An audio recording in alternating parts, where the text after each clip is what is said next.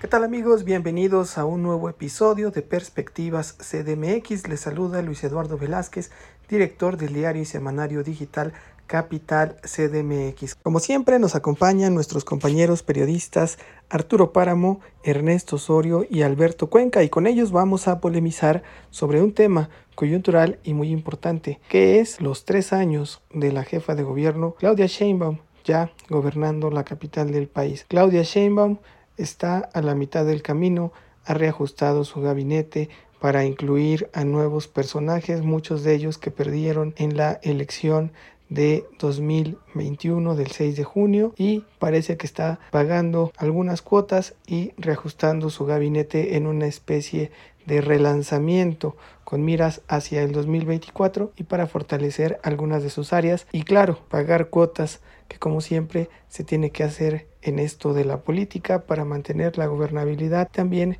ir definiendo procesos hacia el futuro. Por ello llamó la atención que en uno de estos ajustes a su hombre más cercano, más leal, que es Carlos Ulloa, lo saca de la Secretaría de Desarrollo Urbano y Vivienda para colocarlo ahora en el cargo de la Secretaría del Bienestar, una cartera que ha pasado sin pena ni gloria en estos tres años y uno de los motivos por los cuales se explica la derrota electoral del pasado 6 de junio. Pero son varios los temas que hay que analizar y vamos a entrarle en materia a ver cuál es la perspectiva que tiene Arturo Para. Hola, ¿qué tal? Eh, ¿Cómo están? Pues reactivándonos con un tema que es importante, el futuro de la Ciudad de México. Estamos llegando eh, a poco menos de la mitad mm, del camino de la jefatura de gobierno de Claudia Sheinbaum.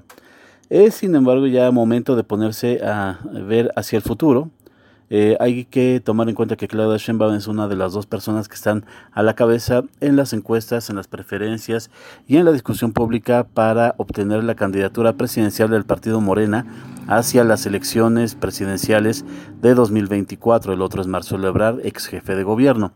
Aquí hay dos cosas que, en las que yo quiero hacer hincapié. Primera, eh, las, eh, las obras, el desempeño de Claudia Sheinbaum en la Ciudad de México no distan mucho, no son, no son tan diferentes de las que han ejercido otros eh, gobiernos. Si bien se dice que han bajado los índices de delincuencia en la Ciudad de México, la verdad es que el ánimo, la sensación entre la población es que esto no es tan, tan marcado. En realidad, eh, en la Ciudad de México se sigue viviendo una, eh, una convivencia con el crimen, sobre todo con los cárteles del crimen organizado que cobran derecho de piso en diversos puntos de la ciudad. La gente no se siente a gusto en el transporte público. De hecho, los asaltos en transporte público, ya sea individual en taxi o en eh, microbús, en transporte más eh, masivo, eh, sigue sintiéndose insegura. Los asaltos se dice que han bajado, los secuestros y todos los delitos de alto impacto. Sin embargo, la sensación en la calle es otra, es muy diferente. Eso por un lado. Eh, la economía pues no depende tanto del gobierno de la Ciudad de México, depende más bien de las acciones del gobierno federal y esas pues no, tampoco tienen buenos eh, augurios para el futuro. En la Ciudad de México eh, no hay tampoco otras obras de impacto que se estén esperando para los próximos dos años. El tren que viene de Toluca pues es más bien una obra atrasada, muy cara y que avanza a paso de elefante, muy, muy lenta. Eh, no existe otra obra que se vaya a desarrollar en este gobierno. La ampliación del metro hacia el oriente no se va a dar. Eh, el, proyecto del lago de Texcoco es federal. En realidad en la Ciudad de México no hay un proyecto para eh, incrementar el, metro, el metrobús. se apostó a dos líneas de teleférico que han tenido fallas eléctricas. Es algo muy interesante también de observar. El metro, la línea 12, se echará a andar nuevamente. No es un proyecto nuevo, es un proyecto que está rescatándose. Y esto no lo hará tampoco el gobierno de la Ciudad de México, sino que lo hará el gobierno federal a través de las empresas constructoras. En realidad el gobierno de la Ciudad de México no tiene muchas cartas ya de dónde echar mano. Eh, quedan dos años. Yo hablo de dos años porque si esto en realidad es una carrera por la presidencia de la República, Claudia Sheinbaum tiene que dejar la jefatura de gobierno más o menos en dos años, dos años y un poco más, eh, no completar el sexenio. Eh, y otra cosa que quiero también eh, comentar es que la jefatura de gobierno convierte al titular de la jefatura de gobierno en un candidato natural, se dice, a la presidencia de la República. Lo cierto es que hasta a la fecha no ha habido un solo jefe de gobierno que se convierta en presidente de la República. Todos han fracasado en sus, en sus intentos, ya sea porque han perdido la encuesta interna de su partido o sea porque han perdido la elección presidencial. No es una garantía eh, que siendo jefe de gobierno se tenga el acceso ni a la candidatura, mucho menos a la presidencia de la República. Son los temas que creo que hay, que pensar en estos días y pues esperar cómo se desarrolla la jefatura de gobierno de Claudia Sheinbaum y si sigue imprimiéndole ese toque tan personal, tan suyo a este periodo de gobierno. Gracias Arturo Páramo por tu perspectiva. Sin duda, ese tema que señalas es importante, la maldición de los jefes de gobierno, que siempre caen en la tentación de convertirse en candidatos a la presidencia de la República cuando no hay nada seguro y todos los casos que hemos visto han fracasado.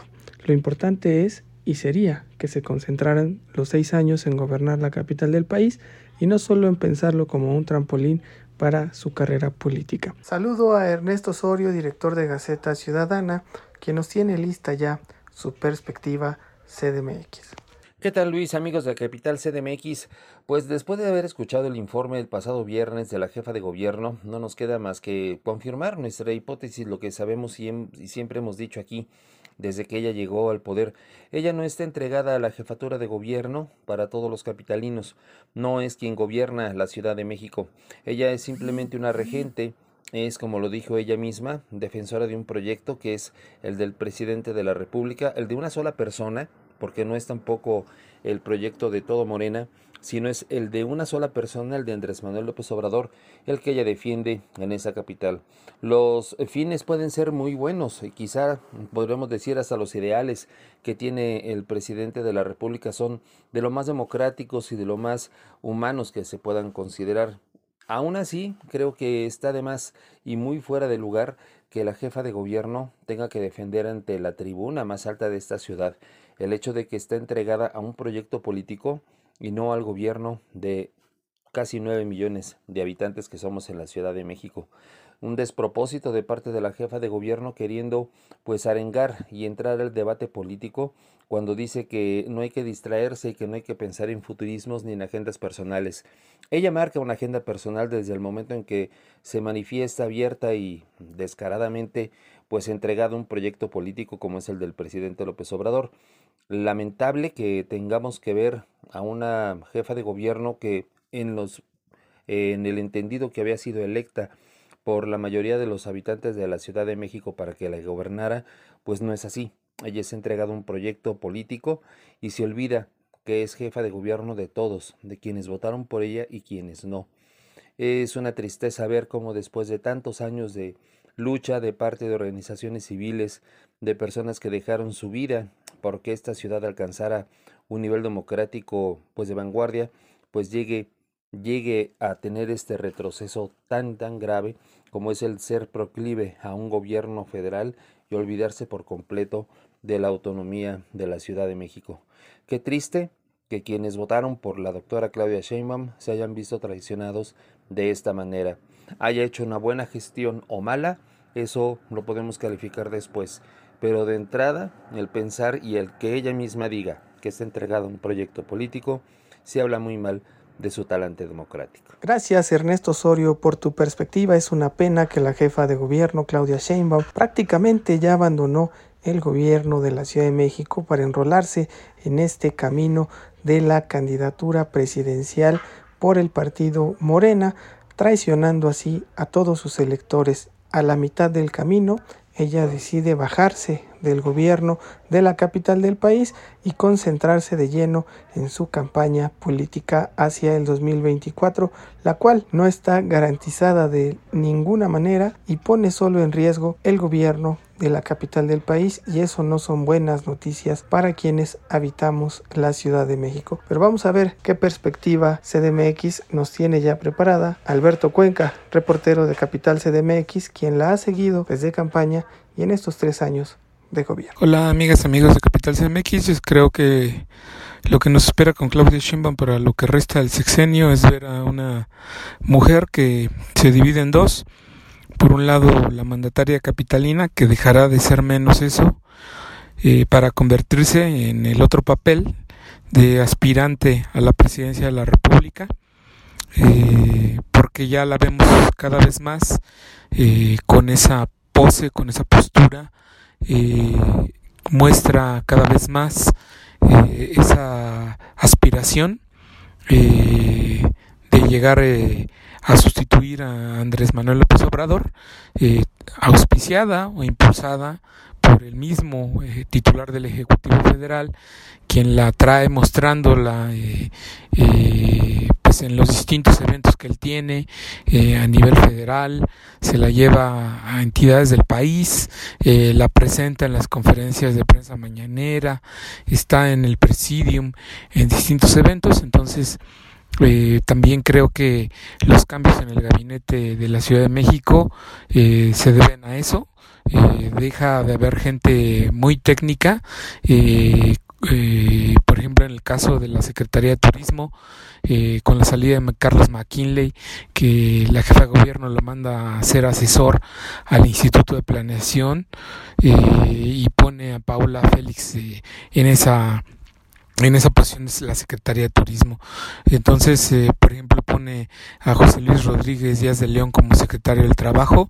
Son posiciones meramente políticas y lo que buscan pues es afianzar eh, esta aspiración de la mandataria capitalina rumbo al 2024. Gracias Alberto Cuenca por tu perspectiva. Ya la jefa de gobierno deja el gobierno de la Ciudad de México para meterse en su rol de candidata presidencial. Veremos qué resultado le da este relanzamiento de gabinete que hace a la mitad del camino. Lo resumiste muy bien. Quiénes son los nuevos perfiles, cómo acomoda su tablero político. Veremos si le da resultado. Lo más importante y que estamos esperando es que mejoren las condiciones de seguridad, de transporte, de movilidad en la capital del país y sobre todo de servicios para que se pueda tener una buena evaluación del gobierno y entonces sí concentrarnos en el 2024 y en lo que venga, porque también es algo muy importante. Pero creo yo que el mejor testimonio que puede dejar un gobernante para ser eh, considerado candidato a un cargo, pues es una buena gobernanza que se refleje en hechos y no en palabras, no en discursos que se dan con cifras alegres, pero la realidad contrasta en los ciudadanos y por eso es importante que Claudia Sheinbaum se concentre más bien en gobernar y no en este sueño presidencial donde ya tendrá tiempo y si hace una buena evaluación y una buena gobernanza de la capital del país, tendrá, por supuesto, las puertas abiertas para la candidatura. Aquí dejamos el tema, así llega Claudia Sheinbaum a la mitad del camino, así lo vemos, es nuestra perspectiva. Vámonos a las perspectivas de la semana. Gracias por estar con nosotros, ya estamos en las perspectivas de la semana y le damos los micrófonos a Arturo Páramo.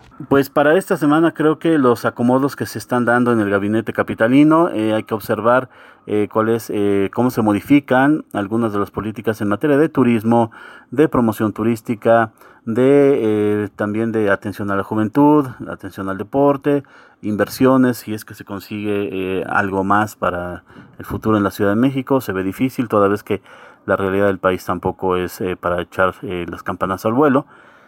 hay que esperar también la reactivación de la economía, toda vez que estamos a un paso de llegar al semáforo en verde. La pandemia, de acuerdo con los datos oficiales, va cediendo en la Ciudad de México.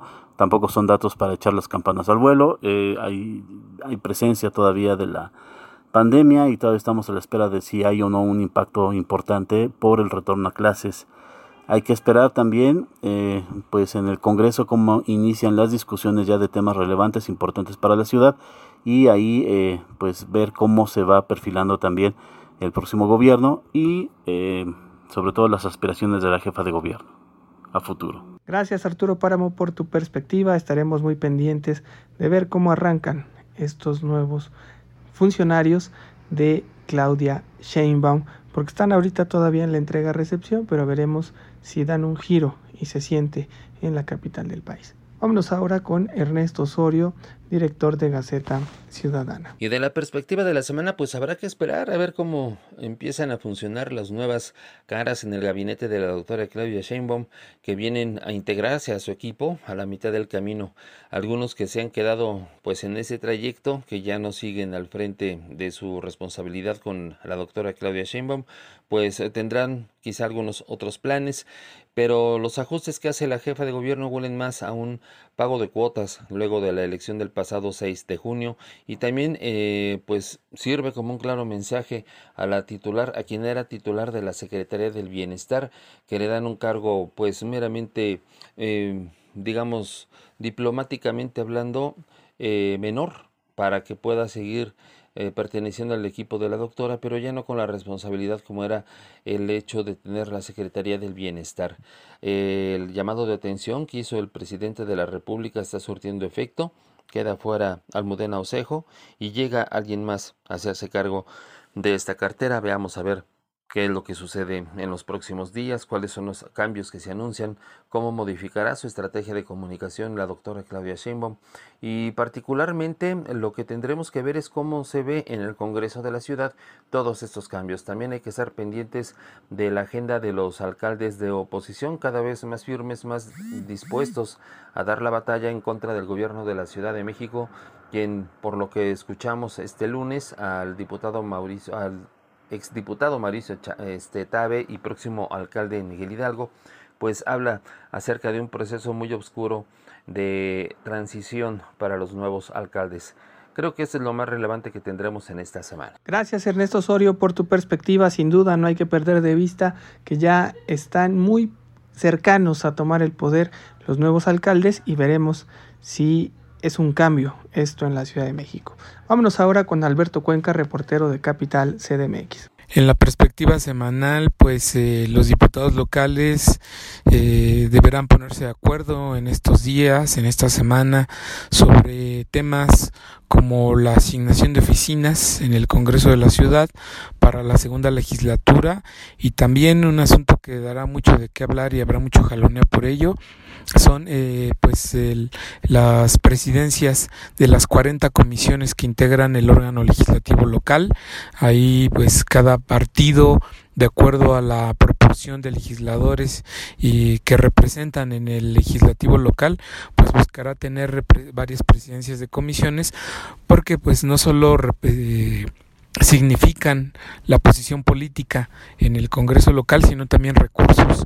Cada presidencia de comisión tiene asignado un presupuesto para operación en el que se incluye eh, gastos de nómina, eh, un cierto número de asesores que se pueden contratar en el órgano legislativo. Entonces, pues son posiciones económicas y políticas en el Congreso de la Ciudad de México. Y por otro lado, pues estamos a la espera de que el gobierno de la ciudad y la empresa DNB nos deben el informe causa raíz que originó el colapso de la línea eh, 12 del metro.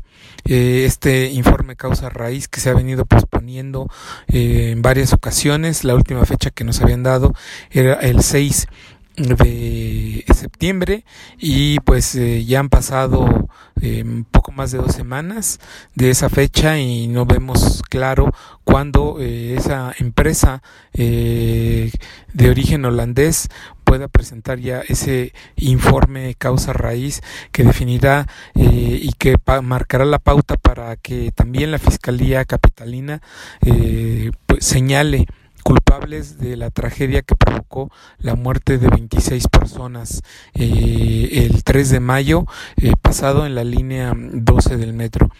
Por otro lado, también comentarte que como van las cifras de COVID-19, es posible que en esta semana se alcancen ya los 50 mil muertos acumulados por este coronavirus en la Ciudad de México desde que inició la pandemia el último reporte de las autoridades capitalinas, pues ya nos acercaba a ese dato. Aproximadamente 49.800 personas han fallecido por COVID-19 desde marzo de 2020 a la fecha y es posible, como te decía, que con estos números de, de personas que mueren al día por este coronavirus se llegue ya a la cifra de 50.000 fallecidos en la capital del país, al menos los que ya tienen prueba confirmatoria de que fallecieron por SARS-CoV-2.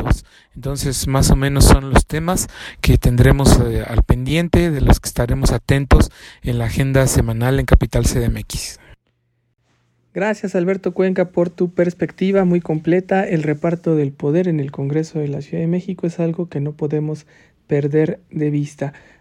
Así dejamos la perspectiva semanal. Estaremos muy pendientes de todo lo que suceda para entregar otro episodio con la coyuntura y el análisis de la Ciudad de México. Gracias por habernos escuchado y los invitamos a que nos sigan en nuestras redes sociales. A Capital CDMX lo pueden encontrar en Twitter como arroba capitalmx-bajo. También en estas redes sociales de Facebook, de Spotify, de Instagram, de TikTok como Capital CDMX. En YouTube pueden encontrarnos como CDMX TV y nos pueden leer todos los días en capital-cdmx.org y recibir cada semana nuestro semanario digital. Gracias, gracias por habernos escuchado. Abrazos no periodicazos.